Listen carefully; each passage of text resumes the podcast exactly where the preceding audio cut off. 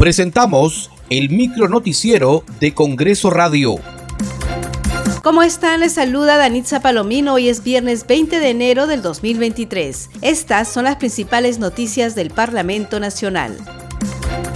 Esta mañana el presidente del Congreso, José William Zapata, recibirá la visita oficial de Cristian Salazar, enviado especial del Alto Comisionado de las Naciones Unidas para los Derechos Humanos.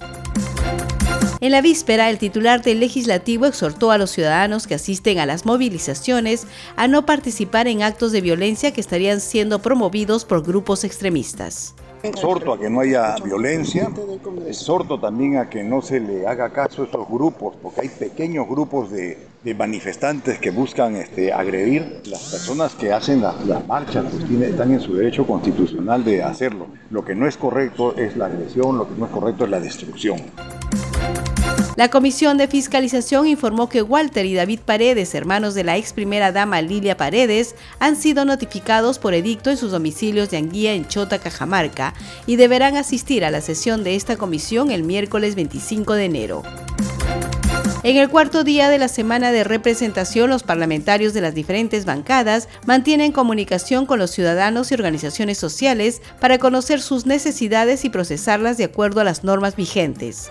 En Piura, la legisladora Cruz Tachunga de Fuerza Popular visitó el asentamiento Ollanta Humala y verificó que no cuenta con los servicios básicos de agua y alcantarillado, afectando la salud de sus moradores. Este, estoy visitando el asentamiento humano Ollanta Humala, que cuenta con 3.000 habitantes y la verdad mi preocupación es grande, que no cuenta con agua y alcantarillado. Están contaminados eh, prácticamente los niños, los ancianos y todos, por no decirlo todos. Mira, este es el agua que está consumiendo.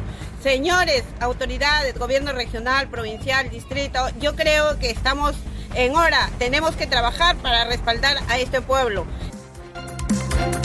En Moquegua, el parlamentario Jorge Cuaila de Perú Libre informó que ha sostenido reuniones con autoridades para canalizar las demandas de la población respecto a la contaminación del agua y el medio ambiente una constante lucha, sobre todo por el recurso hídrico, del agua, el aire, el medio ambiente, porque todos los días hay un material particulado que cuando cambia el viento atrae todo ese material particulado hacia los valles. Muchas gracias por acompañarnos en esta edición. Nos reencontramos el lunes. Buen fin de semana.